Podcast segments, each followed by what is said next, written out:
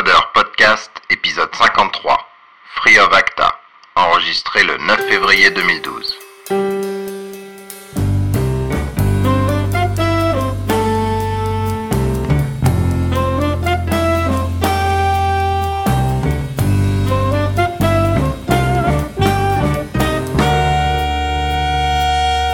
Bonjour et bienvenue à l'épisode 53 des Cascodeurs. C'est un épisode de news, euh, le vrai, l'unique, qu'on n'a pas fait depuis euh, des siècles, puisqu'on a eu l'épisode anniversaire. Ensuite, euh, il y a eu une rébellion des Cascodés euh, qui ont voulu euh, la deuxième partie de l'interview iOS. Du coup, on a décalé, décalé. Puis il y a eu le Père Donc, Noël et tout et tout quoi. hein. Il y a eu le Père Noël, voilà. Donc, on vous souhaite une bonne année. Bonne, bonne année. En, voilà, en bon 9 jours de retard hein, par rapport à la limite officielle.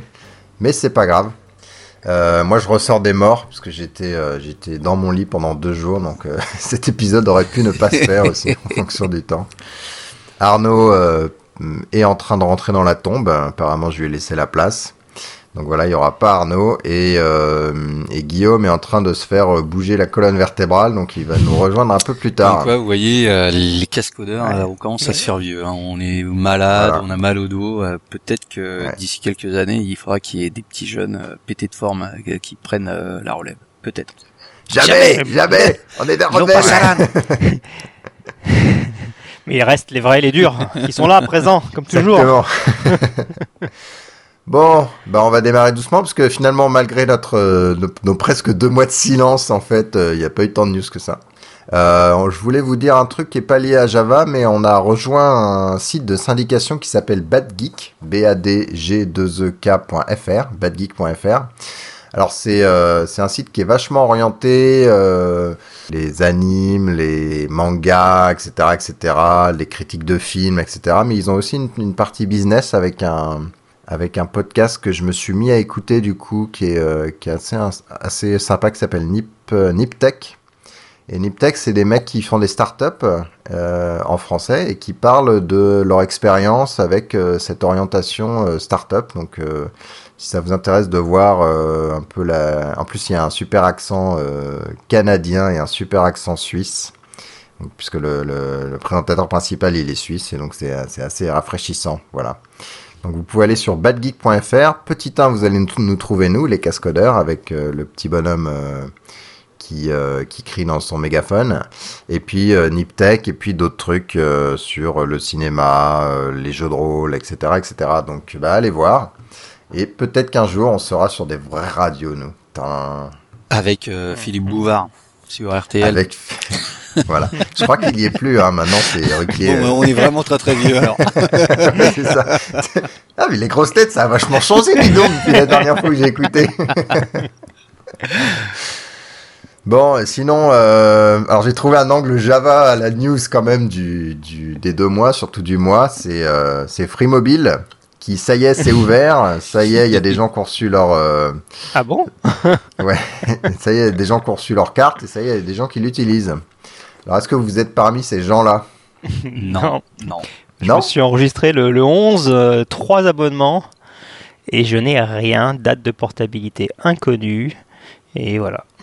Et Ah, j'étais chez Orange, et je n'ai rien, et ça me gonfle. Non, bah, Cela dit, ça sera les mêmes antennes, hein, ça ne changera pas grand-chose. Non, non, mais c'est pas pour les antennes que je voulais pour changer. le prix.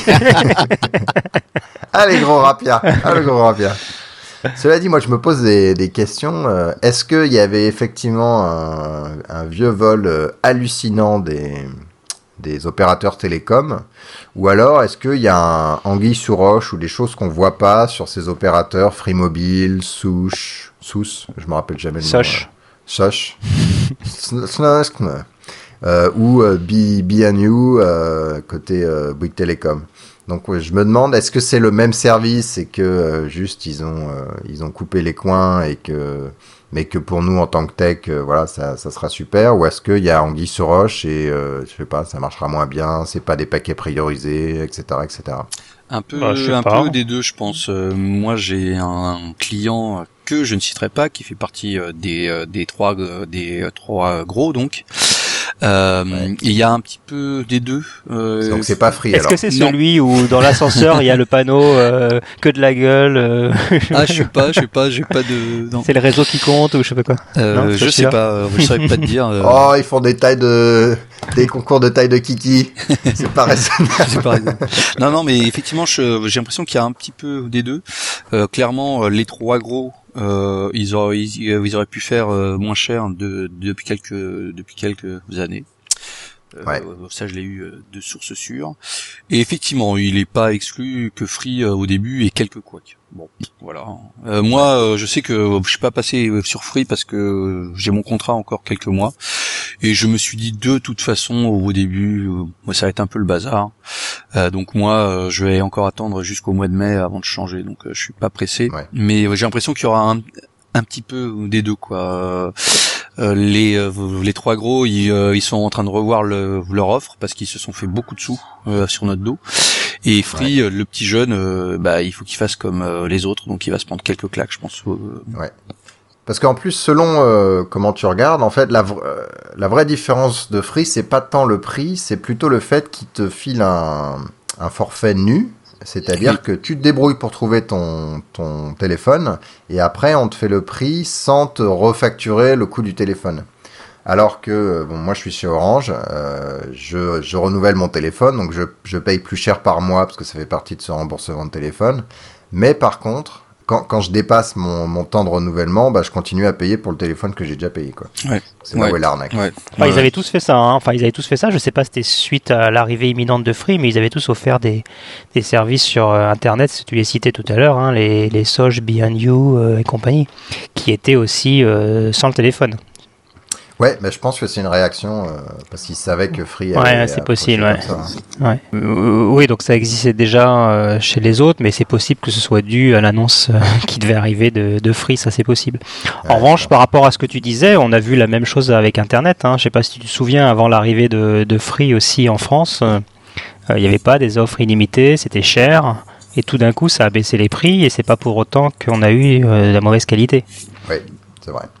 Bon, après, peut-être que c'est différent dans le mobile. euh, Peut-être que les bandes passantes sont moins importantes et que c'est une autre problématique, j'en sais rien. Bah, je sais pas, parce qu'en fait, le mobile, tu pourrais dire, ah ouais, c'est hyper cher de mettre les antennes, etc. Mais en même temps, euh, câbler les gens jusqu'au bout, euh, c'est encore plus cher. Donc, euh, quelque part, l'Internet, c'est possible que c'est un coût initial de, de- d'infrastructure qui est plus important que les, que les antennes. Bon, en tout cas, c'est génial pour la concurrence et, euh, et on voit que la France est quand même pas mal en avance. J'ai bien ri euh, l'autre jour, j'ai vu euh, le 1er février qui a eu le, le premier opérateur, c'était au Canada, je crois, qui a annoncé l'internet illimité, des forfaits internet illimités. Donc, Ouais. oui, il y a, il y a une semaine. oui, alors parce que, non, mais parce que au Canada, c'est une catastrophe. C'est-à-dire qu'ils ont un, ils sont capés à, mettons, euh, 5, gi- euh, pas 5 gigas, je dis des conneries, mais ils sont capés, c'est-à-dire que au bout de, euh, du mois, s'ils ont consommé leurs 5 ou 50 gigas, j'en sais rien, paf, et, euh, les gars, ils ont plus accès euh, jusqu'au mois prochain. Donc les gens qui ont des, qui ont des PlayStation, ils savent très bien que dès qu'ils démarrent la PlayStation, euh, il y a 2 gigas qui sont téléchargés parce qu'ils ils mettent à jour le machin. Donc c'était c'était la grosse panique en fait au Canada euh, sur sur ces ce genre de choses là. Et puis l'hiver, il fait froid, on se fait chier, donc euh, Ah bah y a rien à faire. Bah, y euh, y Sans a rien à faire. mal. Bon, bah, on va, on va sur On les rigole, potes. on rigole. hein. Mais Emmanuel, euh, t'as commencé la news euh, en, euh, en disant qu'il y avait un peu de Java. Il est où le Java euh, Oui. là-dedans? Ah, c'était la fêlure du Java, justement. C'est ça. Donc Free Mobile avait démarré son site d'inscription. Euh, C'était un site en Java, en en JSF, en. JSF. Encore pire que tout. Et euh, ça a duré 24 heures et je crois que dans la nuit, ils ont réécrit leur site euh, d'inscription en PHP euh, parce que ça tenait pas la charge. Alors, euh, il y a évidemment des gens qui ont dit, bah voilà, Java, ça tient pas la charge, etc., etc. Puis après, il y a des gens qui disent, ouais, mais non, mais c'est des boulets, ils savent C'est juste mal codé. etc., etc. Ouais. Alors, je pense qu'il y a, il y a un peu des deux. Ce qui est sûr, c'est que Free, c'est pas des dieux du Java, je pense historiquement. Je crois, je crois pas qu'ils aient de grosses équipes Java. C'est plutôt des gens qui maîtrisent très bien le PHP euh, et d'autres technologies euh, qui nous sont euh, Mm. plus étrangères. Euh, et du coup, partir euh, sur euh, le Java, euh, ils avaient peut-être pas effectivement le, la- la- les compétences qui allaient bien en interne. Et puis, il y a justement, je, je faisais un lien sur un, un blog d'un monsieur qui travaille chez Capgemini qui s'appelle Nicolas Richton, qui je trouve euh, résume assez bien les, les erreurs euh, conceptuelles euh, et, et de, de, du site web justement au niveau de l'inscription, notamment des rafraîchissements automatiques, le fait d'utiliser JSF en stockant les l'état des composants côté serveur, c'est-à-dire qu'un utilisateur euh, stocke euh, sur la mémoire du serveur l'état des composants. Euh, et effectivement, pour un site qui va se taper 500 000 personnes qui vont vouloir migrer dans, les, dans le premier jour, ça se passe pas très bien. Ouais, ça sent, ça sent le consultant en fait. ça sent un consultant qui a, qui a, qui leur a préconisé du Java, du JSF, etc. Peut-être. Pour, pour, un formulaire, enfin, euh, moi je trouve que c'est quand même balèze, même avec euh, mille et une techno euh, pourrie, je vois pas comment on peut faire euh, tomber un site avec juste un formulaire, parce que JSF, bizarre, tu peux faire aussi du, du stateless, donc je vois pas comment avec juste oui, alors il n'avait pas activé eux. Hein. D'accord. C'est-à-dire que tu peux faire du stateless en consommant de la bande passante, en gros. Hein. Parce que finalement, tu transfères l'état euh, dans, dans le cookie au niveau du client, ou dans, side, le, pardon, ouais. dans le pas dans le cookie, mais dans le dans le formulaire ou un truc comme ça, voilà. Mais eux l'avaient pas activé d'après ce monsieur. D'accord. Euh, donc voilà, effectivement, moi je pense que effectivement l'idée c'est que bah, JSF c'est quand même mieux pour des applis plus applicatives et moins euh, qui vont se taper 500 000 utilisateurs le premier jour. Euh, cela dit, voilà, il y a des choses à faire, euh, de base à faire qu'on qu'on connaît pour éviter euh, ce genre de problème, le rafraîchissement un peu abusif, le garder l'état côté serveur, etc., que visiblement ils n'ont pas fait. Puis après, on ne sait pas ce qu'il y avait derrière. hein. Ça se trouve, derrière, ils faisaient aussi papa-maman, mais ça, on ne pouvait pas vraiment Mm. voir. Un autre truc, c'est l'Acerp qui a pris trop cher, puisque eux, ils s'attendaient à des transferts de de, enfin, portabilité de téléphone de genre, euh, mettons, 150 000 euh, par mois, puis quand ils sont euh, retrouvés avec un million à transférer pour le mois de janvier, là, ils ont, ils, ils ont, il y a tous les serveurs qui ont pété, et donc je pense qu'il y a des gens qui ont peu dormi, histoire de rajouter des serveurs, recoder l'appli pour, euh, pour le faire marcher. Tu parles de port- portabilité là, c'est ça? Ouais, ouais, portabilité. Ah, non, eux, ils s'attendaient, attends, ils s'attendaient à rien du tout, puisque eux, ils ont une capacité maximum de 40 000 par jour. À 40 000, d'accord, ok. Ouais, Ouais. mes chiffres étaient complètement pipeaux, hein, juste pour. Ah, d'accord. C'était 40 000 et on leur a, euh, il me semble que le gouvernement leur a ordonné de passer à 80 000. Et ils devraient être en ce moment à 80 000. euh, mais ils avaient Ouais. dit, euh, de mémoire, ils ont dit qu'ils avaient fait des changements, mais ils n'avaient pas testé, ils ne savaient pas si ça tiendrait les 80 000 ou pas.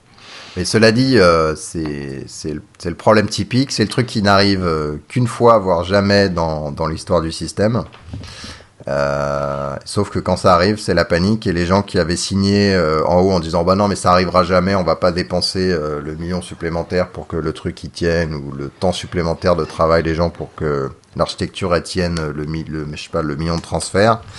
Euh, et ben ils, ils se- ils reviennent en disant mais c'est un scandale comment ça se fait que vous puissiez pas gérer euh, ce volume là et tu peux revenir en disant bah c'était pas dans le cahier des charges Et après, Voilà. on, euh, on, on dit que c'est la faute de Java. Quelle honte. Ah Ouais. non mais là je sais pas si c'était hein. Ceci dit, euh, enfin moi, c'était censé être en 3 jours la portabilité. Moi, je suis à plus de 30 jours là, hein, donc ça fait quand même euh, Non, pas mal. t'habites loin quand même en France hein. Ouais, c'est quand même à 1 heure de Paris, quoi. c'est- non, il y a la neige, enfin, tu te rends pas compte, euh.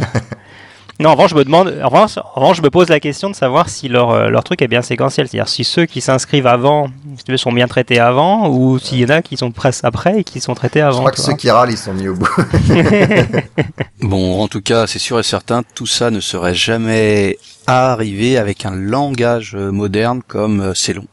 exactement absolument. Ouais, mais ça aurait été encore plus bug. ça, ouais. ça corrige son architecture automatiquement. En tout cas ça fait partie des objectifs. Non plus sérieusement donc en décembre et puis un petit peu en janvier là euh, Ceylon a pas mal avancé. Donc premièrement il y a eu la première milestone de Ceylon qui est sortie. Donc vous pouvez euh, utiliser euh, bah, une partie du langage tel qu'il a été défini. Donc vous pouvez télécharger le compilateur, euh, le, euh, le Ceylon.language, etc., etc. Et tout ça marche, euh, marche bien. Alors évidemment, ça, ça couvre que ce qu'on avait mis dans la milestone 1. Donc c'est essentiellement, euh, c'est essentiellement ce, que vous pouvez faire avec Java aujourd'hui. Et puis on va rajouter d'autres fonctionnalités après. Mais c'était, notre approche. Moi, j'ai une aussi- question, euh, Ouais. Manuel. Ça, Ouais. ça s'adresse à qui, Ceylon, aujourd'hui? Qui, ça intéresse qui de, de télécharger d'utiliser? Euh, bah, des curieux. C'est juste c'est de la recherche. de langage. C'est- c'est Ouais, la- Tu fais ouais, un pro- tu fais pas un projet peu- avec aujourd'hui parce que Bah, tu as un problème de Non, non, ressources, tu euh, etc. un Tu peux pas Enfin, de faire un ressources au projet avec trouver qu'il- quelqu'un qui connaît, etc. Alors, premièrement, on n'a pas fait encore l'interop Java. Ça va venir dans la milestone 2, si je me souviens bien. Donc, tu es assez limité. Donc, faut que tu te réécrives un JDK. Donc, c'est pas impossible, mais c'est un Ça peu limite un peu les personnes. Quoi. Donc, par contre, si tu es intéressé euh, voilà, à, à- à écrire la plateforme du futur, euh, ben là, il faut carrément que tu télécharges et que tu discutes avec nous et que, tu viennes faire partie de l'équipe pour, euh, pour jouer avec, pour influencer les décisions. Il y a beaucoup de... Là, on commence à écrire du vrai code, justement, parce qu'on commence à écrire la plateforme. Et, euh, on se dit, bon, bah ça, est-ce que ça c'est une bonne décision? Est-ce que ça c'est pas une bonne décision? C'est quoi les patterns pour bien coder, etc., etc. Donc on est vraiment au tout début et c'est assez intéressant. Bon, bah quand, t'auras- quand vous implémenterez la JSR 223, je te promets, je le mettrai dans XWiki. C'est quoi C'est Portal ou... C'est le script Java Scripting API. Ah, ouais, d'accord. Mais donc euh, Emmanuel, euh, l'idée c'est qu'il y aura un, un package euh, clong.lang avec un string ou est-ce qu'on utilise euh, le, le string euh, Java? Bon, alors string c'est un peu particulier, mais il y a un Celong lang st- euh, language string. Euh, et après, nous, on fait du de l'interopérabilité, on fait de la conversion euh, automatique entre le Ceylon string et le Java string quand tu appelles du Java ou des comme ça. Et en dessous, de toute façon, c'est le, c'est le Java string. Ce qu'on a changé, c'est les méthodes, euh, comment ça s'approche. Le... Mais dis- disons que c'est pas, t'as pas les mêmes méthodes que Java long string. Simplement en dessous, nous, pour l'instant, les, le cœur, il est écrit en Java. Le Ceylon est pas encore écrit en Ceylon. D'accord. Tu vois ce que je veux dire? Et le compilateur, tiens, en fait, euh, vous, vous l'écrivez en quoi? Alors le front alors il y a, plusieurs morceaux au compilateur. Il y a un truc qui s'appelle le type checker, euh, qui fait un peu plus que checker le type, mais qui vérifie euh, que ton code a l'air correct, etc. en termes de grammaire. Euh, lui, il, écrit en Java. Ensuite, derrière, on réutilise le compilateur JavaC. Et on a, en fait, on réécrit un truc. Enfin, on prend le- ce que nous sort le type checker, qui est un arbre syntaxique AST, et on le convertit en arbre syntaxique intermédiaire au- à, à Java, à- pardon, à JavaC, pour que lui après fasse toutes les optimisations dont il est habitué, en gros du, du Java vers, euh, vers le bytecode. Tu vois ce que je veux dire? D'accord. donc on fait pas vraiment une conversion Ceylon Java Java bytecode. Euh, en fait, le Java C a un langue, un espèce de d'AST intermédiaire qui est du Java avec d'autres choses, des, des opérateurs que nous on voit pas en, en tant que quand on code en Java, euh, mais qui sont utiles quand tu fais un langage intermédiaire. Et cela dit, on n'a pas que ça, puisqu'on a aussi, euh, en fait, on a comme, enfin, pour, pour jouer et puis surtout pour voir si euh, Ceylon était effectivement multiplateforme, on a commencé à écrire un, compilateur de Ceylon vers JavaScript. Donc tu peux faire tourner ton truc en, dans, ton, navigateur ou euh, si tu as un, interpréteur JavaScript, tu peux euh, compiler du Ceylon en JavaScript et, l'exécuter. Donc ça c'est sympa parce que ça nous permet de petit 1 de, bah, de voir si Ceylon est effectivement euh, plus ou moins abstrait de, de la JVM et petit 2 de voir si euh, de, mieux modulariser le Ceylon Language et les autres packages. Parce qu'en fait il y a des choses qu'on va pas vouloir mettre dans Ceylon Language parce qu'on va pas pouvoir l'implémenter dans d'autres plateformes de type JavaScript, etc. Donc on se concentre sur le minimum dans le Ceylon Language et on va rajouter d'autres packages qui seront éventuellement pas disponibles euh, quand tu seras en JavaScript ou, ou ailleurs. Voilà. Donc c'était euh, c'était les news euh, côté Ceylon. D'ailleurs, on a il y a un gars qui a écrit un dans OpenShift a écrit un truc qui prend le code Ceylon et qui le convertit en JavaScript et qui te l'exécute sur ton, sur ton navigateur. Mais on l'a pas encore euh, publié l'URL parce qu'on on bosse, on bosse un peu dessus. C'est pas, c'est pas très beau encore. Puis les erreurs, c'est un peu caca. Donc, euh, on vous l'a dit, Guillaume était en retard parce qu'il se faisait remettre la colonne vertébrale droite. Alors Guillaume, est-ce qu'elle est remise? Euh, ouais, ouais, là, j'ai bientôt fini mes, mes quelques séances et euh, elle m'a dit, euh, la jolie et charmante kiné qui s'occupe de moi, que, que je me portais mieux, que j'avais mon, mon dos beaucoup plus droit qu'avant. Voilà. D'accord. Donc bien. comme ça, je ressemblerai pas au bossu de Notre-Dame, ou en tout cas pas tout de suite. Ah. Il paraît que Sarkozy est bon. vachement voûté aussi. tu vas avoir des problèmes. pas, je l'ai tu vas jamais, vu, jamais vu au-dessus du podium euh, tellement il est petit. Je rêve. Je croyais on a parlé pas de- politique ici. On a parlé de Free Mobile avant. Toi, tu t'es passé à Free Mobile, non? Ouais, je suis passé à Free Mobile, je me suis inscrit, euh, j'ai réussi à m'inscrire que le lendemain, je crois. Ouais. Et euh, donc ça doit être le 11, euh, 11 ou 12, euh, je sais plus du coup, j'ai un doute. Euh, 12 en fait, peut-être bien. Euh, j'ai dû réussir à m'inscrire le 12. Euh, j'ai reçu la portabilité, le SMS de portabilité pour le 19. Et je voyais toujours pas ma carte SIM venir. Ah Et finalement, bah, j'ai été juste une journée sans carte SIM et ma carte SIM est arrivée. Et puis j'avais quelques petits soucis avec mon téléphone euh, qu'il a fallu bien euh, rebooter avec un hard reset euh, parce que j'avais essayé la carte SIM de, de ma femme euh, qui avait eu sa carte SIM Free Mobile à 2 euros là juste avant. Ça marchait Ouais. nickel et après moi avec la mienne ça marche pas. J'ai hard reseté euh, mon Go- Google Nexus One et après nickel ça a bien marché. Euh, Jusqu'à présent en tout cas moi j'ai euh, euh, Enfin, j'ai toujours été que en roaming sur le réseau Orange. J'ai pas eu, j'ai pas vu une seule antenne free. Alors que les jours autour du lancement, je voyais, quand j'étais encore sur Orange, quand je regardais la liste des réseaux, je voyais le réseau de free. Donc euh, la polémique sur l'histoire là, des, des antennes éteintes, bah, euh, c'est bizarre, mais en tout cas moi, euh, bah, mon, mon antenne, ça a l'air d'être toujours orange. Et d'ailleurs, je sais pas si vous l'avez dit, vu que j'étais pas là plus tôt, il y a une petite appli qui s'appelle, alors comment elle s'appelle? Free Antenne Mobile, je crois? Attends, fais voir. Free Antenne Mobile ou un truc comme ça, et qui, ouais, Antenne Free Mobile, pardon, ça doit être l'inverse, Ouais. et qui en fait t'affiche un petit icône, enfin c'est c'est une appli Android, hein, pas pour iPhone, appli Android, et qui t'indique sur quelle euh, sur quelle antenne t'es, si t'es sur une antenne orange, si t'es sur une antenne Free Mobile. D'accord. Et bon, au niveau débit, tout ça, c'est impeccable, mais bon, enfin, je savais que ça marchait bien sur le réseau d'Orange, bah là, c'est pareil. hein. Donc j'ai fait euh, euh, 115. Là, ils ont mis le suivi conso détaillé, là, aujourd'hui.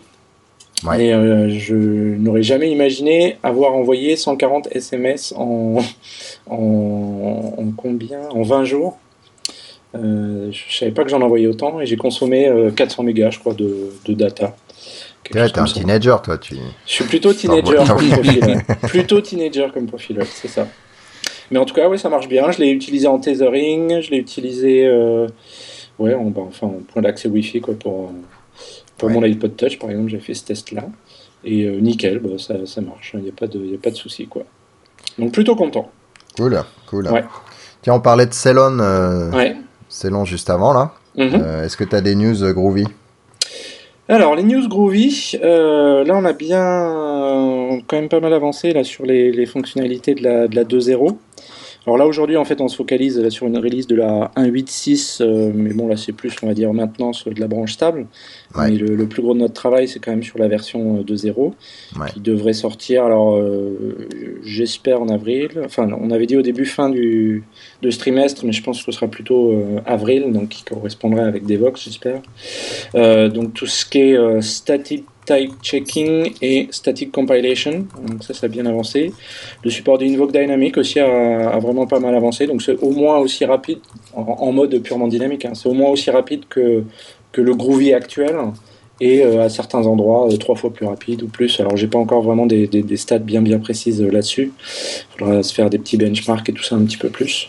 Et puis sur la partie, bah, par exemple, compilation statique, il y, a- beaucoup de choses qui se font, qui sont à la même vitesse que le bytecode que générerait euh, Java, quoi, hein, le compilateur. Java. Donc ça, c'est vraiment très très euh, très prometteur. Vous avez pas de moteur FTL euh, qui va plus vite que Java? Le moteur FTL, FTL. Que- euh, Comment c'est déjà? Faster Fuck, than light. Timeline. Ah, mais non, non, d'accord, pas de Faster than FTL. light.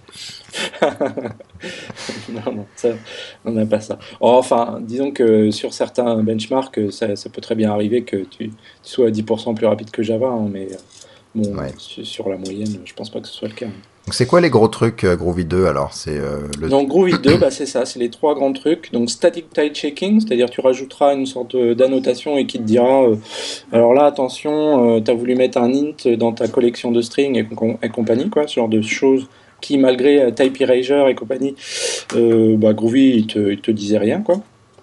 Euh, donc là au moins il, râlera. Donc c'est pour ça qu'au départ on avait appelé ce mode-là le mode grumpy, c'est-à-dire le mode grincheux.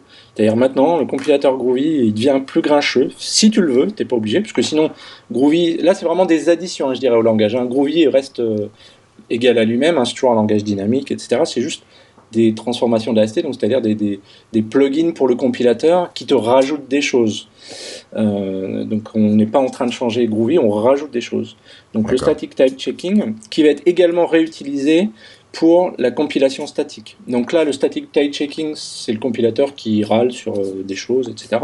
Après, sur le static compilation, là, on va changer le bytecode. On va générer le même bytecode que génère euh, Java C. Et à ce moment-là, enfin plus ou moins le même, hein, chose près. et, et, à ce moment-là, donc on garde toujours les mêmes critique euh, les mêmes râleries euh, du compilateur, mais en plus, euh, partout où évidemment le compilateur ne râle pas, bah, on pourra compiler statiquement et donc être aussi rapide que, Java. Ce qui est intéressant aussi, par exemple, dans le fait que ce soit un langage dynamique avec ce qu'on appelle le, le monkey patching, en fait, tu es capable de, par exemple, si tu as un framework qui est écrit en, Groovy, en fait, tu serais capable de, par exemple, changer la signification de string size ou je sais pas trop quoi. Donc, tu pourrais être affecté, par exemple, par euh, des changements que quelqu'un voudrait faire. Donc, c'est euh, comme, comme ils disent dans Spider-Man, tu sais, avec euh, With great powers comes great responsibility. Enfin, tu sais, avec le, pouvoir viennent les responsabilités. Oncle Ben, Oncle Ben. Oncle Ben, voilà, Oncle Ben qui dit ça. Euh, comment il s'appelle Parker Non, merde, je sais plus comment il s'appelle. Ouais, le, enfin l'oncle de Parker. Voilà, l'oncle de Parker. C'est ça. Et, euh, tu, m'as troublé du coup. et j'aime bien citer euh, Spider-Man, tu vois, ça fait plus, euh, c'est plus geek que de citer, euh, je sais pas, un philosophe. Je l'ai mis dans l'aspect, dans l'aspect validation, j'ai mis la même, la même citation. et donc, ce qui est bien, en tout cas, c'est que la compilation statique, par exemple, ça te permettra aussi de t'isoler de, du monkey patching, c'est-à-dire des changements que quelqu'un pourrait faire. Donc, par exemple, là, pour mon, bon, je n'ai pas encore trop parlé parler, je ne l'ai pas vraiment réalisé pour l'instant parce que j'ai encore du, boulot à faire dessus. J'ai fait un, petit outil qui s'appelle DocSpec, qui est un outil qui fait des, spécifications exécutables. Je ne sais plus si je, l'avais déjà mentionné ou pas dans le podcast. Euh, et en fait, dans ce truc-là, bah, typiquement, euh, je, je l'ai codé en Groovy, mais euh, j'ai aucun besoin de fonctionnalité dynamique. Donc j'ai pas besoin du Meta Object Protocol, donc vraiment de passer par le cœur dynamique de mhm. Groovy. Et donc ce truc-là, bah, je vais me le compiler statiquement. Donc il sera plus rapide et, et il marchera tout aussi bien de la même manière. Donc ça c'est très intéressant. Donc static type checking, static compilation, le support d'Invoke Dynamic, donc pour améliorer euh, la partie pure euh, dynamique de Groovy, en particulier les performances. Donc là les, les premiers, euh, premier petit benchmark, c'est qu'on est au moins aussi rapide que toutes les techniques qu'on avait mis en place nous-mêmes, c'est-à-dire euh, call side caching et ce genre de choses. Donc ce sera au moins aussi rapide que Groovy actuel, voire plus rapide euh, à certains, certains, certains niveaux. J'ai une question, Guillaume. oui. Euh, tu disais que l'outil que tu as fait là, tu n'utilises pas le MOP, donc tu peux le tu peux le compiler de manière statique. Mais est-ce que justement cette phase, elle t'aide ou pas? Elle te dit attention, tu as le droit ou t'as pas le droit? Si tu le fais, euh, tu vas perdre tel truc et tel truc. Est-ce que c'est bah, au développeur de savoir s'il peut le faire ou pas? Alors en fait, euh, donc au départ, je l'ai développé en pure Groovy euh, dynamique. Et puis, bah, mon, collègue Cédric, donc, enfin, on est trois principalement sur la, team Core Groovy qui travaille chez, qui travaillons chez Spring Source. Après, il y en a d'autres notre Australien, etc., mais qui n'est pas Spring Source. Et Cédric, donc c'est lui qui travaille sur static type checking et static euh, compilation, compilation statique, je sais pas pourquoi je le dis en anglais. Hein. Euh, et, euh, et, il me disait, ouais, il faudrait que, que, je trouve des exemples pour tester mon truc. parce que, en fait, c'est, tu sais, quand tu développes un truc, tu fais tes tests, tu fais tes tests, mais c'est pas vraiment ce que tu vas vraiment tu vas pas pouvoir couvrir tout ce que les gens pourront imaginer euh, au niveau d'utilisation. Donc c'était bien d'avoir un petit projet sur lequel on pouvait essayer euh, donc le, static type checking et la compilation statique euh, pour voir bah, ce que ça donnait. Et donc ça nous a permis par exemple déjà de, voir tout un tas de, bugs ou de choses qui n'avaient pas, pas, été couvertes. Donc ça, on a, on a amélioré l'implémentation grâce à ça. Et euh, ben, en fait, grâce au compilateur qui était plus râleur, il m'a permis de découvrir, euh, je sais plus, deux, un ou deux bugs dans mon code. Donc, c'est-à-dire, euh, par exemple, à un moment, j'avais, c'était quoi, une méthode qui était void et le compilateur ne râlait pas quand j'assignais le retour euh, d'une méthode void ou un truc comme ça. Euh, Groovy râle pas et par défaut, il estime qu'une méthode void euh, en, en- dynamique, c'est comme si tu faisais en fait, euh, tu, re- tu retournais nul si tu veux, euh, quand tu veux réassigner euh, un retour. Donc il est un petit peu plus tolérant, même si, euh, bon, après c'est débattable, comme on dit. Et donc ça m'a permis bah, de, vérifier qu'en fait j'avais fait une petite erreur dans mon, dans mon algorithme et que du coup, bah, en fait c'était un petit, une petite fonction récursive qui devait cleaner, nettoyer une stack trace pour juste te montrer, même tu vois, quand tu as des, des exceptions imbriquées, qui devait te montrer juste les lignes importantes. Et en fait, du coup, je me suis aperçu que j'allais que jusqu'au premier niveau et j'allais pas voir toutes les, toutes les autres exceptions. Et donc là, simplement le fait de, rajouter la notation static type checking m'a dit bah tiens euh, là tu as une erreur dans ton code. Après, il a fallu que je modifie un tout petit peu mon code pour rajouter à certains endroits un petit peu plus de typage, c'est-à-dire quand je fais une closure euh, et que je dis bah, cette closure euh, elle prend un paramètre et hop tu l'exécutes blablabla. Euh, quand tu prends donc si par exemple tu as une collection collection.each je veux faire une itération autour de, de tous les éléments de cette collection là et par exemple là je suis obligé à l'heure actuelle mais c'est quelque chose qu'on est en train de voir comment on peut faire pour qu'il y ait encore plus d'inférences. À l'heure actuelle il te demande à ce que tu spécifies le type de ton paramètre de ta closure qu'il ne peut pas forcément le deviner parce que ta, ta, ta, collection pourrait ne pas être homogène, etc. Donc il y, a, tout un tas de raisons pour lesquelles c'est comme ça. Mais il y a des cas où on pourrait déduire le type euh, du paramètre euh, en question. Donc j'ai eu quelques petites modifications à faire. Donc le, petit bug à corriger et euh, ça a marché nickel. Alors après j'ai pas fait de benchmark en particulier, mais voilà. Donc ça m'a aidé à trouver un bug et puis a priori mon code devrait tourner plus rapidement. Donc ça, voilà, c'est les trois grands, grands trucs sur lesquels on travaille pour Groovy 2. Et on réfléchit également à Groovy 3, au nouveau Meta Object Protocol qu'on va créer. Euh, et voilà, donc c'est ça les, les, grandes, les grandes lignes. Et ce que j'espère pourrait présenter à Devox. Ouais Que j'ai quand même enfin soumis mes, mes propositions. Bon, D'ailleurs, vous allez vous faire des bisous parce que j'ai vu des gros combats sur Twitter. Là. Ah oui. Sur, euh, hein, c'est pas raisonnable ça. Comment, comment ça se fait que les gens ils se, ben, ils se tapent vrai, dessus ça comme fait, ça, ça C'est bizarre là, de sélectionner les speakers. Mais tu sais, euh, sélectionner les speakers avant que le CFP soit fini. Ah oui. Pour, oui, pour quelques keynote speakers, c'est normal. Et c'est bien parce que ça fait un, j'allais dire un produit d'appel entre guillemets mais après on avait l'impression enfin moi vu d'extérieur comme ça j'avais l'impression que ça y est le quart du de, de tout l'agenda était déjà booké alors qu'en fait c'était moins moins que ça a priori c'était même c'est même beaucoup pas moins que ça la news que je voulais vous dire à la fin mais puisque on en parle je, ah, je vous le dis maintenant c'est que comme on a énormément annulé. Non, pas comme on a énormément de calls euh, for paper etc etc on a ouvert une cinquième salle. Voilà. Donc ah, euh, cool, France ça va être cinq super. salles en parallèle ce qui fait un cinquième de speaker en plus. D'accord. Voilà ou alors je vais soumettre encore plus de trucs. cool. bon, donc, donc, on est tous acceptés, c'est ça? Ouh là là, ouais. ouh là là, non. Non, non, on a, on a, on a trois fois plus euh, ah oui. euh, votre paper. C'est, euh, c'est juste, on ne s'attendait pas à une telle avalanche. Donc, euh, bravo euh, à tous ceux euh, qui nous écoutent et qui, euh, et qui ont posté des talks. Ça montre qu'en France, il y a de la matière grise qui n'attendait qu'à s'exprimer. Très très bien. Et ça fait, ça fait combien de, de propositions là du coup qui oh, sont rentrées comme ça? On en est presque à, à 300, je crois. Je compte, ah, je compte même plus. Je crois qu'il y avait, c'était quoi l'USI là qui avait euh, publié un chiffre là l'autre jour, il me semble? C'était combien 20 ou 50 propositions seulement qui avaient été euh, engrangées? Donc là, ouais, 4 fois plus. Euh, oui, là, on est à balèze. presque 300 et on en acceptera une centaine. Donc, euh, 6 fois plus.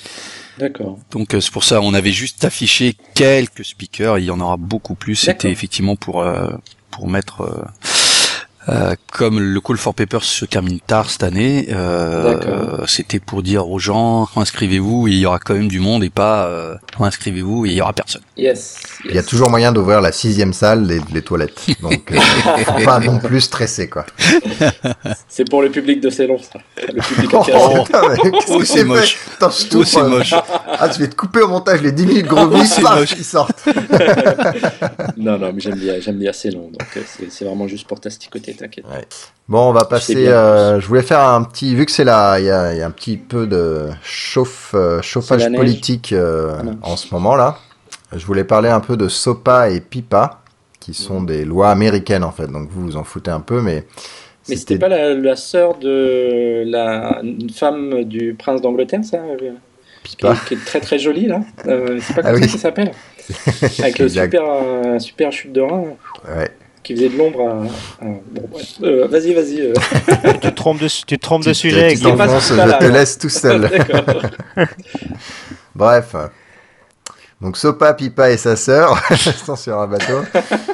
Euh, non, donc Sopa, c'était une. En fait, moi, je trouve un peu comme euh, Marc euh, Fleury, je trouve que ça part d'une bonne idée qui est d'améliorer la façon dont le, le, le copyright et l'abus de propriété intellectuelle euh, est violé par euh, certaines personnes. D'accord? Quand on voit la concurrence avec la Chine, etc., etc., c'est des des choses. euh, euh, qui, qui sont extrêmement utiles. Simplement, la façon dont les, ces lois-là ont été écrites, euh, en gros, elles euh, permettaient, c'était je tape d'abord et puis on verra si t'es euh, euh, si t'es vraiment coupable après. Dans le sens où on pouvait demander, on pouvait dire à un fournisseur d'accès Internet, par exemple Free, enfin l'équivalent, mettons Comcast aux États-Unis, voilà, il y a ce site web que vous hébergez qui viole les accès, machin, machin, donc merci de couper les accès à ce site web.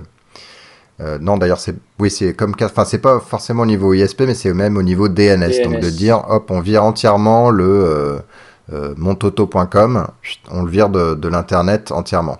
Et comme le- les DNS.com, .net, etc., ils sont en gros hébergés aux États-Unis, voilà, ils avaient moyen de faire faire appliquer ce, ce genre de choses. Donc il y a eu alors, et qui c'est qui poussait derrière? C'était pas mal Hollywood, apparemment, et, de, et des gros dans, ce genre-là. Et puis, il y a eu euh, un combat, en fait, des, de, gros du web et aussi d'activistes, des gens qui sont un peu sensibles à, ce genre de choses. Et donc, il y a eu jusqu'à le, le blackout, la fermeture pendant une journée de Wikipédia. Il y a Google qui avait fait un, c'est un logo tout noir, non? Un logo censuré ou un truc dans ce goût-là. Euh, voilà, il y a un certain nombre de sites qui sont éteints pour euh, expliquer, euh, envoyer un email à votre député, expliquer-lui que vous n'êtes pas d'accord avec SOPA, PIPA, etc. Et d'un coup, il y a eu un, retour de flamme. Les, justement, les, députés les sénateurs ont dit Oula, mais oui, mais c'est vrai, dis donc, j'avais pas bien lu, mais en fait, elle est pas prête du tout, cette loi, etc. Donc, il y a eu un énorme report. Il y a eu un report, pardon, du vote de cette loi. Pour l'instant, euh, ça ne passera pas. Cela dit, donc ça c'est plutôt côté États-Unis, mais euh, il y a, je pense qu'on en avait déjà parlé dans le podcast, un, accord qui s'appelle ACTA, qui, euh, pareil, essaye de, policer beaucoup Internet, et beaucoup d'activistes, d'activistes Internet pensent que ça pousserait, enfin ça encouragerait un petit peu trop fortement la capacité à, euh, à, à limiter la, la, la liberté d'expression, etc., d'être de, de très facilement euh, bah, soit retirer l'accès à Internet, soit désactiver des sites web, etc., etc. Et alors ACTA, c'est un, le problème, c'est que c'est un, un accord qui a été euh, écrit et en train d'être signé en, en secret en fait. Donc les les députés, enfin il n'est pas sur la page publique, vous pouvez pas aller voir euh, ce qu'il y a écrit dessus, c'est privé, on demande, euh, ça passe pas forcément par les par le Parlement et donc, euh, et donc public. Euh, donc voilà, il y a Voilà pas mal de gens qui, qui s'énervent un peu. Je vous encourage à lire euh, les voilà, à lire les informations sur ACTA et euh, de voilà de regarder un peu ce que les candidats disent de ces choses-là et des choses comme ça. En tout cas, ça me rappelle un petit peu euh, le superbe, la superbe presse de, euh, que Michel Serres avait fait à l'USI en 2009, et il disait euh, l'internet est une zone de non-droit. Et si vous vous souvenez euh, de euh, l'histoire, bah, euh, pourquoi pas l'histoire en France même. après la terreur, il a fallu quand même presque 80, euh, 80 ans en fait à la France pour pour avoir une une démocratie une vraie. Et là je pense que tout ça les SOPA PIPA et puis ACTA c'est les gars ils essayent. Il faut qu'il y ait des lois sur internet lesquelles on ne sait pas encore mais il faut qu'il y en ait et là euh, c'est vrai que bon euh, SOPA PIPA ACTA c'est un peu gauche Euh, on a l'impression que les mecs ils flippent donc il faut qu'ils fassent un truc je pense que c'est pas la bonne approche, mais c'est peut-être un premier pas il va falloir de, de, toute façon qu'il y ait qu'il des lois. Il va falloir que les gens gagnent de l'argent pour pour pour leurs œuvres. Hein. Je lisais aussi un superbe blog qui disait bientôt on n'aura plus d'écrivains. Et c'est pas faux, euh, c'est pas faux. Il faut se questionner aussi. Euh, moi, j'écris des livres, mais je ne suis pas un écrivain. Je gagne pas de sous avec ça. Donc, lorsque je vois mon livre euh, en PDF sur plein plein de torrents, ça me perturbe pas plus que ça. Mais quid du gars qui qui écrit pour vivre? Qu'est-ce qui devient lui? Est-ce que d'ici 20 ans, on n'aura plus d'écrivains, c'est-à-dire des gens qui qui bah, qui gagnent de l'argent avec ça. Non, mais après, c'est c'est pareil que pour la musique et tout ça. Je veux dire, c'est le, oui, oui, c'est le, le, business model qui est à revoir là. C'est quand quand, quand tu fais un livre et qu'on te dit bah t'as 10% de royalties, qui c'est qui se met les 90% restants? Donc je veux dire, tes livres, tu vas peut-être pouvoir les vendre moins cher sur internet, en direct ou par des portails, je ne sais trop quoi. Et puis euh, et puis en fait, tu te gagneras, tu auras peut-être 50% les des royalties et euh, tu le vendras deux fois moins cher et tu seras pourtant plus riche. Là, je, Bien sûr. Je, là, je pense, c'est un peu pessimiste là quand même ce que tu es en train de dire non, non, euh, je me dis juste euh, effectivement, euh, je pense que à terme, euh, mes livres, je les ferai que en, PDF. Mhm. et puis comme tu dis, je gagnerai beaucoup plus. Mhm. par contre, quid du, du PDF qui circule de, de, aux clés USB, en clé USB et sur des torrents, etc., etc. Je pense qu'une chose, il faut, il faut rectifier les business mhm. modèles qui sont, qui sont basés sur le papier, le CD, la Fnac. mais par contre, effectivement, on se dire que les gars ils sont liés sur la distribution. Oui. C'est surtout ça le truc. C'est euh, distribution physique, c'est ça qui. Bah, la distribution physique, c'est 50% du prix euh, déjà de base. Quoi. Après, il faut rajouter le marketing. Donc on n'aura plus ça. Mais après, quid de, de l'IP C'est surtout ça. Enfin bon, il y a des euh, choses un à avenir à créer. Sûr. Ouais, ouais, ouais une licence globale pour lire des livres. Peut-être. peut bah ouais, ouais, ouais, ce serait pas cool. Moi, j'ai discuté avec euh, un, auteur de livres de BD et qui me disait, oui, en fait, la licence globale, c'est pas si mal comme principe. Ouais. Euh, donc, euh, ouais, ça peut être une, une piste, hein. une piste intéressante. Hmm. Donc voilà, amis geeks, politisez-vous. voilà. Puis il va bientôt y avoir des, des élections, il paraît. Je sais pas, je sais pas de quoi. Ouais, il paraît. L'élection de Jardin. L'élection du meilleur geek. euh, alors on va revenir à Java et à Linux euh, en fait, puisqu'il y a Oracle qui a annulé, enfin qui a arrêté sa licence. Euh... En fait, Sun à l'époque avait fait une licence spéciale qui permettait à des distributions Linux de redistribuer le JDK de Sun puisque c'était en gros assez compatible avec euh, avec la façon avec les licences de distribution. D'accord? Et puis Oracle a décidé d'arrêter cette licence pour Java 6. Ils ont dit bon bah à partir de maintenant, vous n'avez plus le droit de euh, distribuer Java 6 euh, avec cette licence. D'accord? Et euh, en parallèle, il y a eu aussi un certain nombre de bugs critiques en termes de sécurité qui ont été corrigés et une nouvelle version de Java 6 est sortie avec ces, ces corrections-là, simplement pas sous cette fameuse licence qui était euh, Linux Distribution Friendly, mais euh, avec la licence classique. Et du coup, il y a un certain nombre de distributions qui embarquaient la, la, la version Java 6 de Oracle qui ont dû décider de, de ce qu'ils allaient faire. Est-ce qu'il retirait entièrement Java 6 Est-ce qu'il laissait le vieux package non, corrigé euh, etc.. Donc je sais que Canonical avait décidé initialement de dire bah, on va pousser un package vide euh, pour, euh, pour pas qu'il y ait de système qui puisse être corrompu par le problème de sécurité. Alors ça a créé un petit peu un, euh, bah, ça fait un, ça a un peu énervé les, les, utilisateurs de Canonical et de Ubuntu en disant bah attends parce que moi j'ai besoin d'utiliser Java 6 donc comment je vais faire etc donc ils sont revenus en arrière et ont décidé de ne plus en fait de laisser l'ancienne version Java 6 et évidemment de pas mettre à jour euh, la nouvelle version. Donc laisser les vieux packages. Et OpenJDK ça marche pas? Alors OpenJDK pour le 6 il n'y a pas de distribution officielle entièrement libre si je me souviens bien. Euh, par contre il y a Ice-T je crois que Fedora euh, utilise Ice-T et non pas la distribution de Sun, donc je pense qu'ils n'ont pas ce, ce, genre de problème. Donc voilà, l'alternative c'est d'utiliser IST qui est OpenJDK plus euh, un certain nombre de choses qui rendent la distribution entièrement libre. Bon bah avec ça et puis le et puis le end of life euh, Java 6 effectivement Oracle euh, cherche à faire de l'argent. Ouais, alors cela dit le end of life je je suis pas sûr parce qu'il y a toujours eu ces ces fins de vie en disant voilà si vous voulez continuer à avoir la correction des bugs vous devez nous payer en gros le pour le support. Ça a toujours été Ouais. le cas, tu pouvais Mais toujours mais il arrive tôt, là, il arrive tôt là.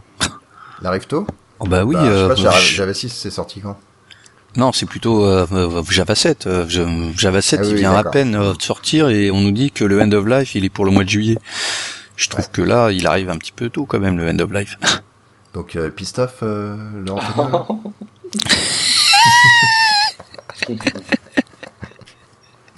Si c'est comme ça, euh, je me casse.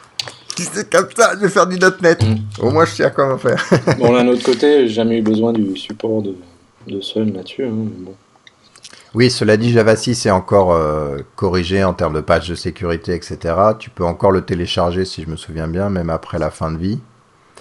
Euh, donc c'est pas euh, c'est pas genre on coupe les vannes, vous aurez plus accès Mhm. et tant pis pour votre pomme. C'est Eh mais souple mine de rien, euh, un truc qui euh, qui est arrivé à mon client il y a quelques semaines, c'est qu'il y a eu une faille de sécurité sur le JDK 1.4. Ouh. Euh, c'est fou, hein, on n'y croit pas, mais euh, euh, donc il y a eu un Il patch faisait pas de bug de livré. sécurité à l'époque, je comprends pas. Donc il y a, il y a eu un patch livré sur le JDK 1.4. Donc quand même parfois, et il y a certains cas euh, où les clients payent pour avoir euh, pour avoir du support. D'accord. En même temps, euh, ouais. Il paye combien en fait depuis combien de temps Je Par rapport à une migration, je veux dire? je t'avouerai que je sais pas. Ça par contre euh, les coûts je je sais pas mais effectivement en versus euh, on migre l'appli sur euh, sur un JDK 1.6 Euh, mais bon, voilà, il y a eu un, il y a eu un mail de d'Oracle avec différentes versions euh, de patch euh, sur différentes versions du JDK et euh, c'est vrai que lorsque j'ai vu un JDK 1.4, euh, j'étais j'étais surpris. Et donc mon client a appliqué le patch sur un vieux JDK 1.4. Mhm. Ouais. J'espère que ça leur coûte euh, moins Ouais, cher que migrer le sur support 1.4 que de migrer à un 1.5, mais bon.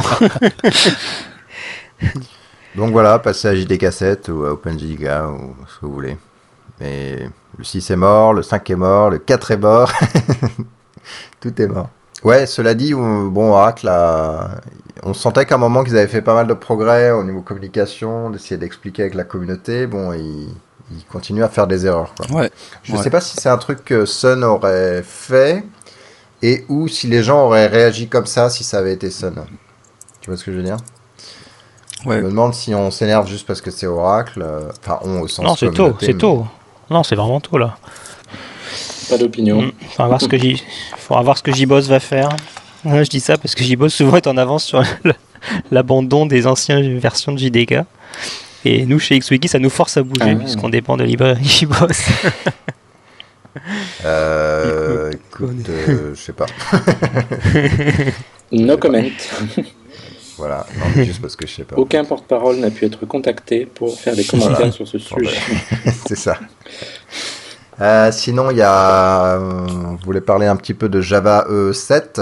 Je pense que c'est Antonio qui voulait faire un petit résumé de la liste des choses qui étaient en cours, c'est ça? Oui, en fait, euh, lorsque lorsque j'ai euh, voulu mettre euh, des news sur le sur les euh, euh, les notes des euh, des cascodeurs, il y avait rien. Donc je, je me suis dit punaise, euh, l'épisode euh, 53, il va être vide, vite, vite, vite. Où en est Java E7 Donc voilà, euh, Java Rapide, E7, hein, c'est trucs. Java E7 c'est pour euh, c'est pour euh, la fin de l'année. Donc juste un tout petit update euh, rapide en février 2012 pour une spec qui sortira dans 10 mois. Donc mine de rien c'est bientôt. Donc Java E7 hein, c'est le cloud le cloud le cloud. Je partage des ressources en environnement pass etc mais après vous avez mille et une specs euh, à, à, à l'intérieur Java E7 euh, Il y a nos bonnes vieilles specs qui effectivement se mettent à jour hein, un petit peu pour euh, pour cette partie cloud. Je pense euh, entre autres à JPA 2.1 et aux EJB 3.2 avec le multi-tenant. en JPA 2 points, il y a les proc stock aussi, ça c'est plutôt bien. une meilleure intégration avec CDI et des choses comme ça. Jacques CRS 2 qui va se pointer. Donc pour ceux qui utilisent Jacques CRS, vous avez vu que c'est une, une spec qui vous permet d'exposer des services REST, mais pas de consommer ces services REST. Donc la nouveauté numéro 1 en 2.0, c'est qu'il y aura une API cliente pour Jacques. Après, il y a une petite nouveauté qui ne l'est pas, mais l'expression language des JSP 2.2 va être externalisé dans sa propre spec à lui, et on aura une nouvelle spec, la JSR 341, qui est l'expression language 3.0. Voilà, donc on aura peut-être de, de l'expression language partout. Euh, il y a du JMS 2.0 et oui, euh, JMS 1.1 date de 2001, donc euh, 11 euh, ans après, JMS va enfin être mis à jour avec avec une API plus simple, du, du multi tenant aussi, donc une même une même file d'attente pour pour différents clients. J, JSF 2.2 avec euh, le support du portlet 2.0, de l'HTML5, du flow euh, euh, management, qui est plutôt une bonne idée. CDI 1.1, c'est l'aspect à la mode. Hein. maintenant, on est en train de faire de plus en plus de trucs autour de, de CDI. Donc, vous, vous verrez du CDI de plus en plus un petit peu partout. Euh, la bonne vieille API Jcache, la JSR 107, qui date de 2003. Oh Elle est pas morte euh, En plus, elle va vraiment être à l'intérieur de Java EE7. C'est Greg Luc, euh, le, papa de EHCache, e qui a repris le spec lead. Donc il est spec lead de la JSR 107 et qui sortira co, dans lead, Java EE7. Donc ça c'est plutôt pas mal. Oui, co-spec lead. Avec Oracle. Cool. Bon, et JBoss, il implémentera euh, Ouais, ouais. Et on travaille aussi à une, euh, une version euh, distribuée de cette API, mais qui sera pas probablement, enfin, très peu de chances d'être dans Java E7. Mais c'est là 300, je sais plus, 53, je sais plus. Bon, bref, c'est une, c'est une spec sur, en gros, les grids, les data grids. Donc, ah oui, t'en es parlé. Par-dessus, par-dessus, j'y cache. Sinon, une bonne nouvelle que j'attendais moi, c'est qu'il y aura une spec de batch, batch 1.0 qui va euh, s'inspirer grandement euh, de ce de, de Spring Batch. Euh, par contre, je ne sais pas si ça fera partie de Java E7. Est-ce qu'il y a, quelqu'un de Spring Source là-dessus euh, Bonne question. Je sais pas. Bonne, je sais bonne question. J'ai pas su. Ce serait bien en tout cas. Ouais, bah, ça serait bien parce que Spring Batch, c'est vraiment très très très, très bien. Bah, ouais. Et puis voilà, il y aura une, euh, une spec autour du de JSON, la, JSR 353. Et Emmanuel, si tu as un petit mot à dire sur bin validation 1.1. Ouais, bah je me suis remis à bosser dessus, donc ça avance. ouais, on a. J'espère faire un, un, premier draft à la fin du mois à peu près, avec euh, justement validation de méthode pour que d'autres API puissent, euh, genre des intercepteurs ou des API qui appellent des méthodes comme JAX-RS, etc., puissent dire on valide les paramètres, on valide les valeurs de retour d'une méthode. Euh, moi personnellement, je travaille sur l'intégration de l'injection de dépendance euh, entre bin validation et le, et le reste du monde, notamment CDI.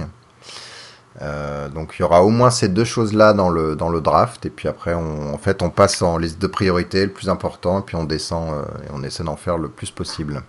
Et l'intégration avec euh, JAXB et DDL, euh, des, des, des trucs un peu différents de Java Ouais, euh, ouais j'ai pas, trop, pas trop regardé, j'avoue. D'accord. En fait, ça serait bien. Alors, JAX-RS, c'est on, on l'a fait parce que les mecs ils sont motivés, nous on est motivés, donc ça c'est cool. JAXB, euh, j'avais, j'avais échangé un email il y a un certain, au moins un an ou deux ans, avec euh, les gens qui travaillaient sur cette spec. Après, je sais pas si. Je pense que c'est un peu tombé à l'eau, faudrait que je, faudrait que je relance. Et Antonio, euh, donc là sur, euh, je sais plus quelle mailing list là des JSR et puis sur Twitter, tu avais lancé un petit peu une question sur euh, le templating. Est-ce que tu voudrais en dire deux trois mots ou est-ce que tu penses que ça va bouger ou quoi? Qu'est-ce que Euh, c'est vrai que dans, dans Java E, euh, le framework web c'est JSF puisque les euh, les euh, J, euh, JSP elles ont pas trop bougé euh, depuis depuis la 2.0 donc euh, 2003 avec J2E 1.4 et on, enfin, moi, je me disais qu'il manquait peut-être une, une spec autour euh, du, euh, du templating pur et dur. Mhm. Et je discutais avec euh, Julien Viette il y a quelques jours, et puis euh, j'avais discuté de ça de toute façon il y a quelques, il y a quelques mois ou années, enfin bref.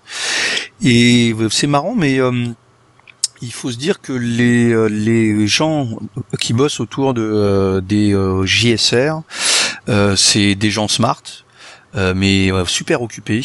Ils regardent leurs trucs et parfois Ouais. euh, ils, re- ils, re- euh, ils regardent pas juste ce qu'il y a en fait à côté. Mhm. C'est pas euh, c'est pas parce qu'ils veulent pas, c'est parce qu'ils y pensent pas. Et vous, euh, nous tous, on peut envoyer des tweets et, euh, et, euh, écrire des, des blogs pour dire mais les gars, est-ce que vous avez pensé à ça?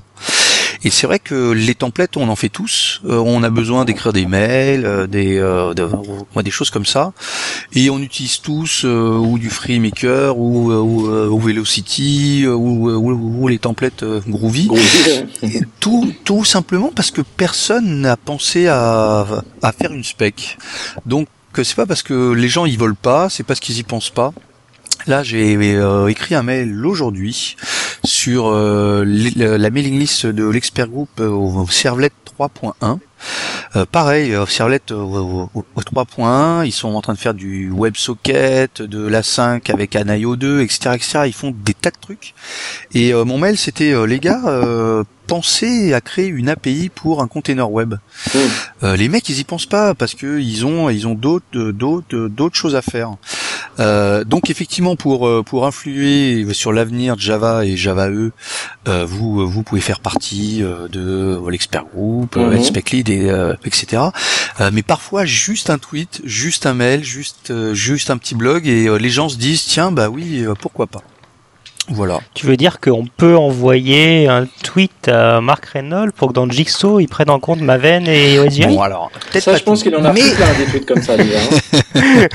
non mais par contre bla- euh, blague à Apparemment, ça part, va beaucoup changer les choses. Blague à part, euh, il faut savoir que le, euh, le JCP euh, est, euh, est normé est normé par une JSR et là il y a la J euh, la J euh, la JSR alors je crois que c'est la 348 euh, si je dis pas de bêtises. C'est le JCP.next et en fait, dans les prochaines versions du JCP, euh, les, J, les JSR elles seront obligés d'avoir une mailing list publique, ce qui euh, ce qui n'était pas le cas avec euh, avec euh, l'ancienne version du JCP. Donc, vous voyez, mine de rien, bientôt toutes les JSR auront une mailing list et vous pourrez donc envoyer un mail, quoi. Chose qu'on ne pouvait pas faire avant. Voilà.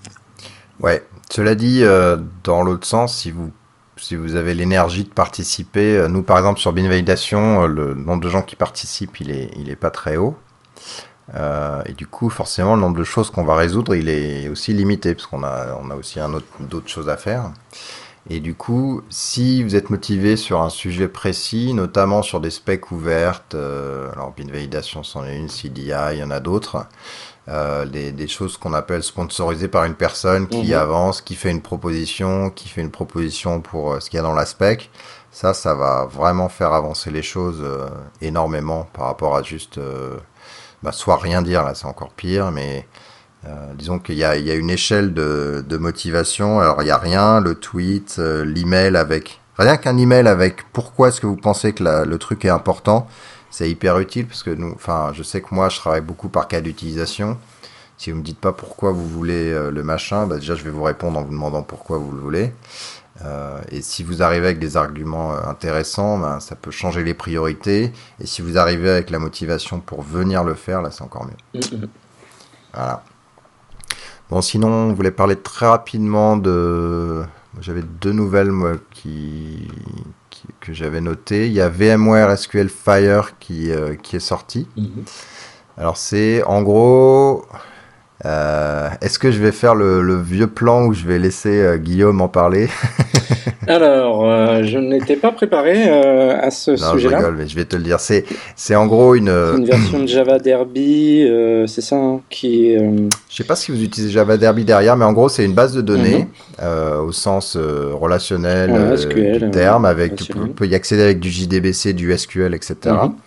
Sauf que comme c'est Gemfire derrière, il y a de la distribution de données mmh. euh, qui peut être fait. Donc, euh, il y a quelques petites extensions euh, aussi à SQL qui te permettent de définir. Bah, il y a des choses que tu veux charder, des choses que tu veux persister, persister ouais, parce qu'il y a beaucoup de choses en mémoire juste. Voilà. Et ce qui fait qu'au final, bah, par rapport à du SQL, enfin une base relationnelle dite normale, tu peux optimiser certaines choses, certains accès, certains, etc. Donc ça, ça a des très très très bonnes perfs.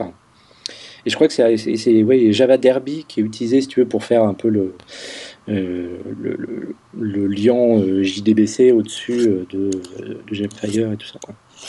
D'accord, mm. d'accord. Mais ouais, c'était pas mal. Et c'était à la conférence What's Next qui avait eu une présentation ennuyeuse malheureusement euh, de, de SQL Fire qui était, qui était enfin, intéressante mais euh, bon, un peu ennuyeuse mais qui expliquait justement tout ça et je, enfin, je dis ça parce qu'il me semble qu'elle est en ligne hein, qu'on peut la voir sur ouais. euh, c'était InfoQ non qui est publié je sais plus euh, je sais plus ouais ça m'étonnerait pas c'est InfoQ donc on doit pouvoir la revoir voilà. Mm. C'est intéressant parce qu'il y a Oracle qui est sorti avec son Oracle NoSQL euh, machin truc muche qui s'appuyait sur Derby si je me souviens bien. Non, sur, euh, euh, sur pardon, Berkeley DB. Berkeley, Berkeley DB. Mm. Vous faites un truc sur Derby et voilà. Ouais, Pour l'instant, il pas trop. C'est pas open source, hein, c'est un produit commercial. Ouais, ouais. Hein, si je me souviens. Ok, euh, et puis sinon il y a un truc euh, super sympa, euh, gratuit open source, qui s'appelle Byteman, une version 2.0 qui est sortie. J'aime bien le nom, ouais.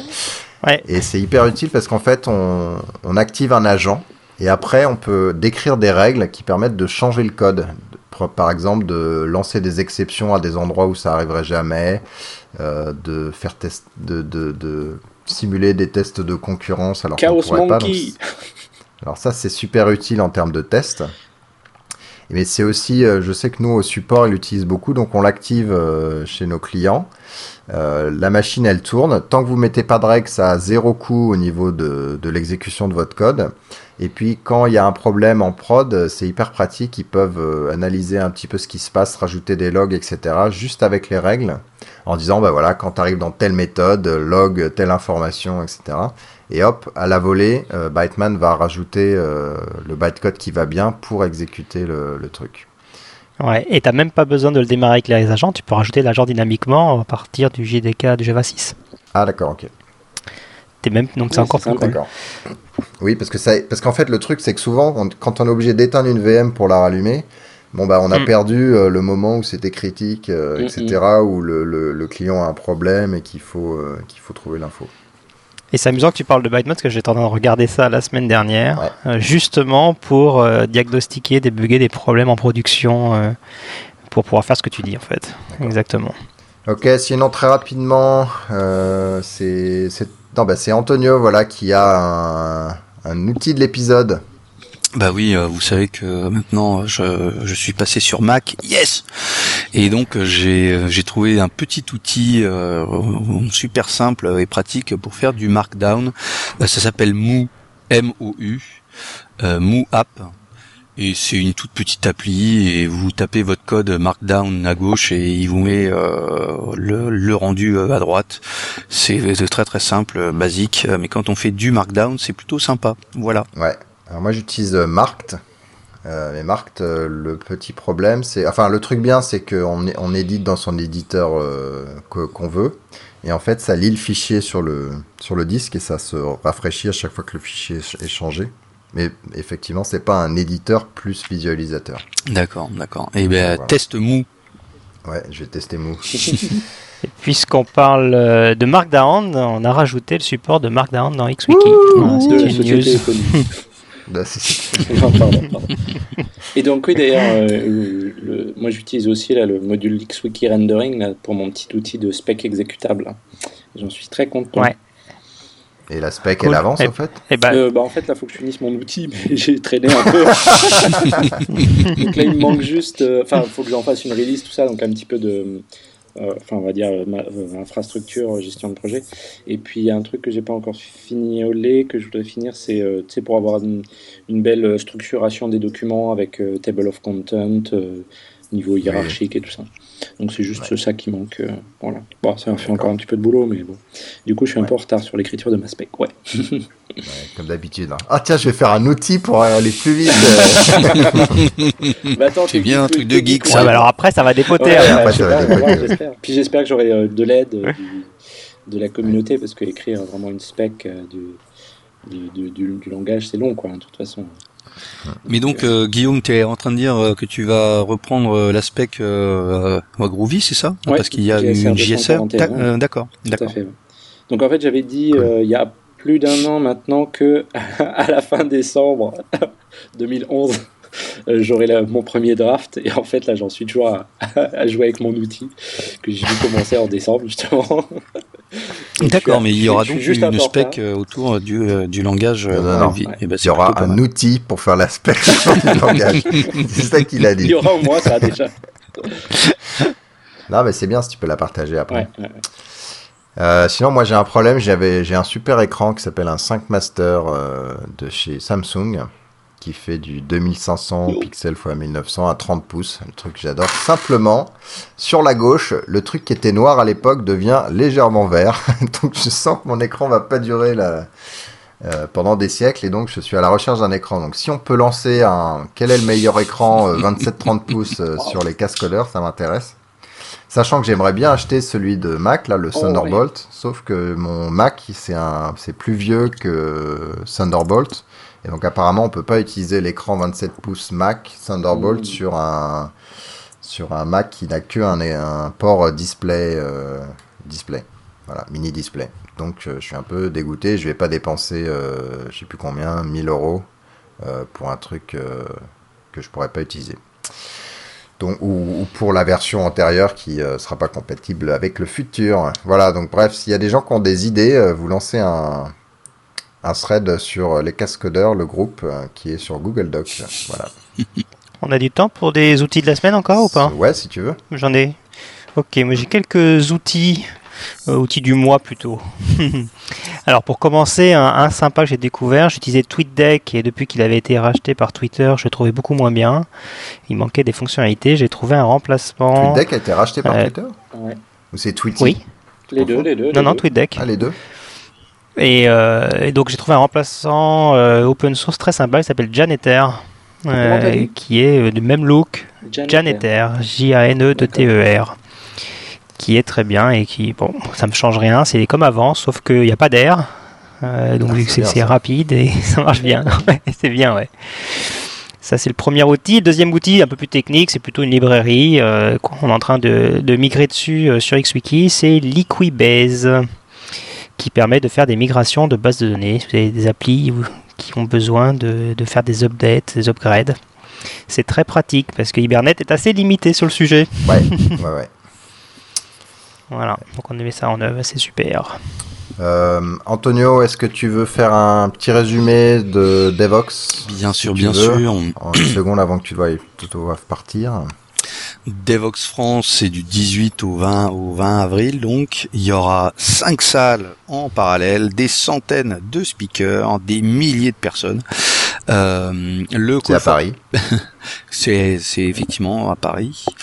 Euh, le call for paper euh, se termine le 15 février, donc euh, peut-être euh, juste avant euh, que vous n'écoutiez le podcast. Euh, on est on est donc agréablement surpris parce qu'il y a eu beaucoup de il y a, il y a eu beaucoup de papers, donc ça c'est très très bien.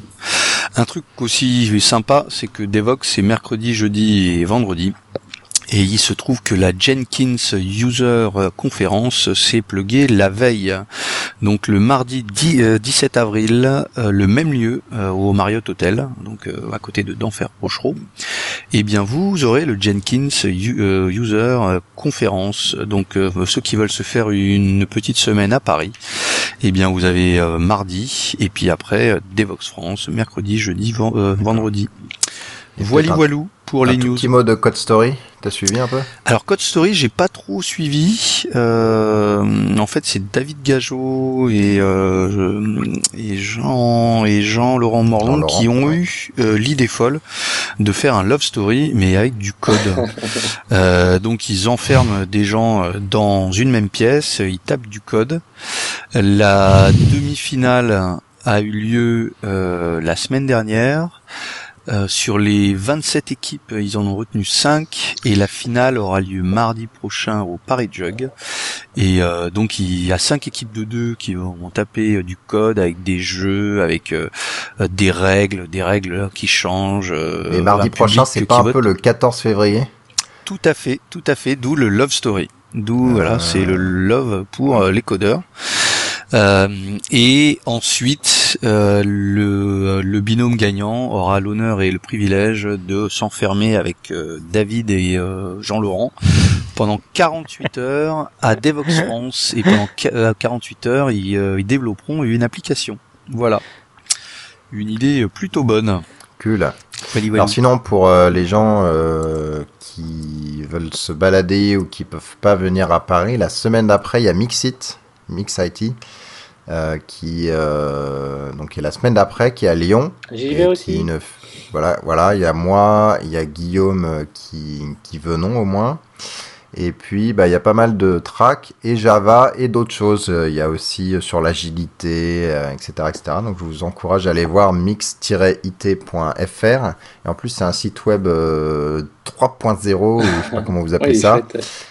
Donc, vous pouvez euh, proposer des talks, vous pouvez participer, commenter sur les choses. Il est, euh, il est assez intéressant. Voilà. Ah, c'est un site XWiki?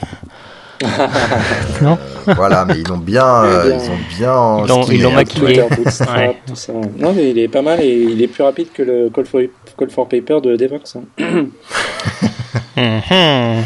Challenge. Toi, tu vas pas y aller, Guillaume. hein. Euh, sinon, GrailsConf.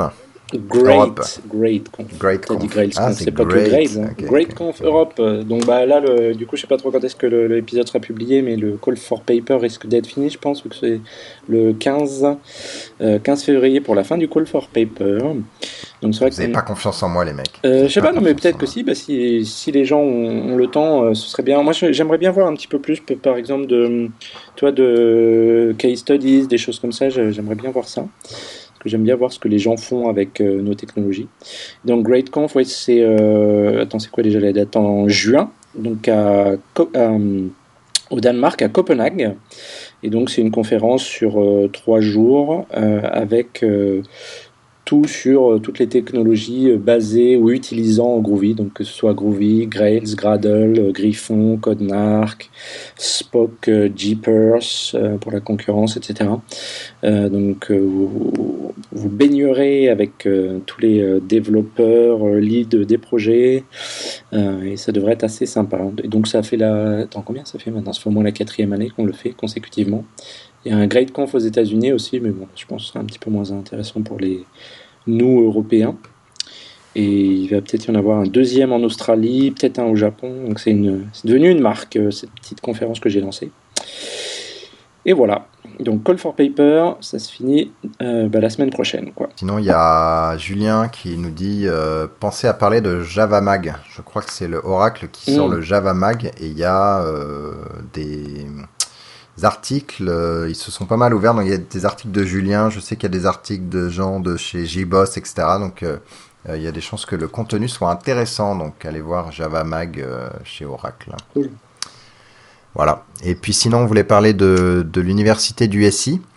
Il y a Céline qui, qui voulait nous parler du, du tarif geek. Alors c'est effectivement une conférence qui est assez chère. Ils essaient de faire un, euh, un effort. euh, les geeks sont pauvres, pour- on fait des pour les efforts pour les, Voilà, c'est la crise quoi. geeks. Donc je vais, je vais vous lire euh, ce qu'elle nous a dit. Donc comme l'année dernière, nous proposons des tarifs un peu plus avantageux pour permettre à une population plus geek qui ne bé- bénéficie pas forcément de prise en, prise en charge de l'entreprise de pouvoir participer à l'université du SI. Il y a donc 10 places disponibles à partir d'aujourd'hui, c'est-à-dire il y a un certain temps, mais je pense que on peut, ça, ça marche encore. Euh, donc au tarif de 1000 euros hors taxe au lieu des 1950 hors taxe euh, officielles. Donc les places susceptibles d'intéresser vos lecteurs, donc c'est-à-dire vous. D'ailleurs, ils, ils lisent pas, hein, ils écoutent. C'est des écouteurs. si vous avez envie de partager l'info sur vos blogs, Twitter, etc., si vous avez des retours intéressés, euh, n'hésitez pas à nous revenir vers moi. Donc si vous, si ça vous intéresse, envoyez un email à un de, un de nous quatre, ou alors euh, envoyez-nous un tweet et puis on redirigera vers, euh, vers Céline. Voilà. Donc l'université du SI qui est une conf euh, et geek et boss qui mélange un petit peu les, les deux thèmes avec des, des, des conférences de 20 minutes en général, des sujets intéressants et quelques grosses pointures avec des, des confs plutôt sympathiques. Voilà. Bon bah je pense qu'on a fait le tour. Yes. Eh bien messieurs, je vous souhaite une bonne après-midi. Bonne nuit. Ouais, non, moi j'ai faim, là j'ai pas encore mangé. Eh, moi j'ai mangé, euh, j'ai mangé avant. D'accord. Cela dit, j'ai le droit de manger que du riz, donc euh, T'es au régime non, j'étais malade. D'accord, ah oui, ok. pas de détails, merci. Non. D'accord, ça c'est fait. Bon, c'est Bon, sympa bah, vos discussions. Merci à tous et à ça, bon, bah, on va couper, hein, couper. Moi, moi, j'ai man- moi, j'ai mangé des choux de Ah ouais, Bruxelles. non, moi je peux pas, hein, ça c'est sûr. bon allez, ciao et puis à la prochaine. Salut. Salut. Bye. Le thème musical est le thème numéro 3, gracieusement offert par podcastem.com. P-O-D-C-A-S-T-T-H-E-M-E-S.com. Le logo a été dessiné par Nicolas Martignol, alias le Touilleur Express. www.touilleur-express.fr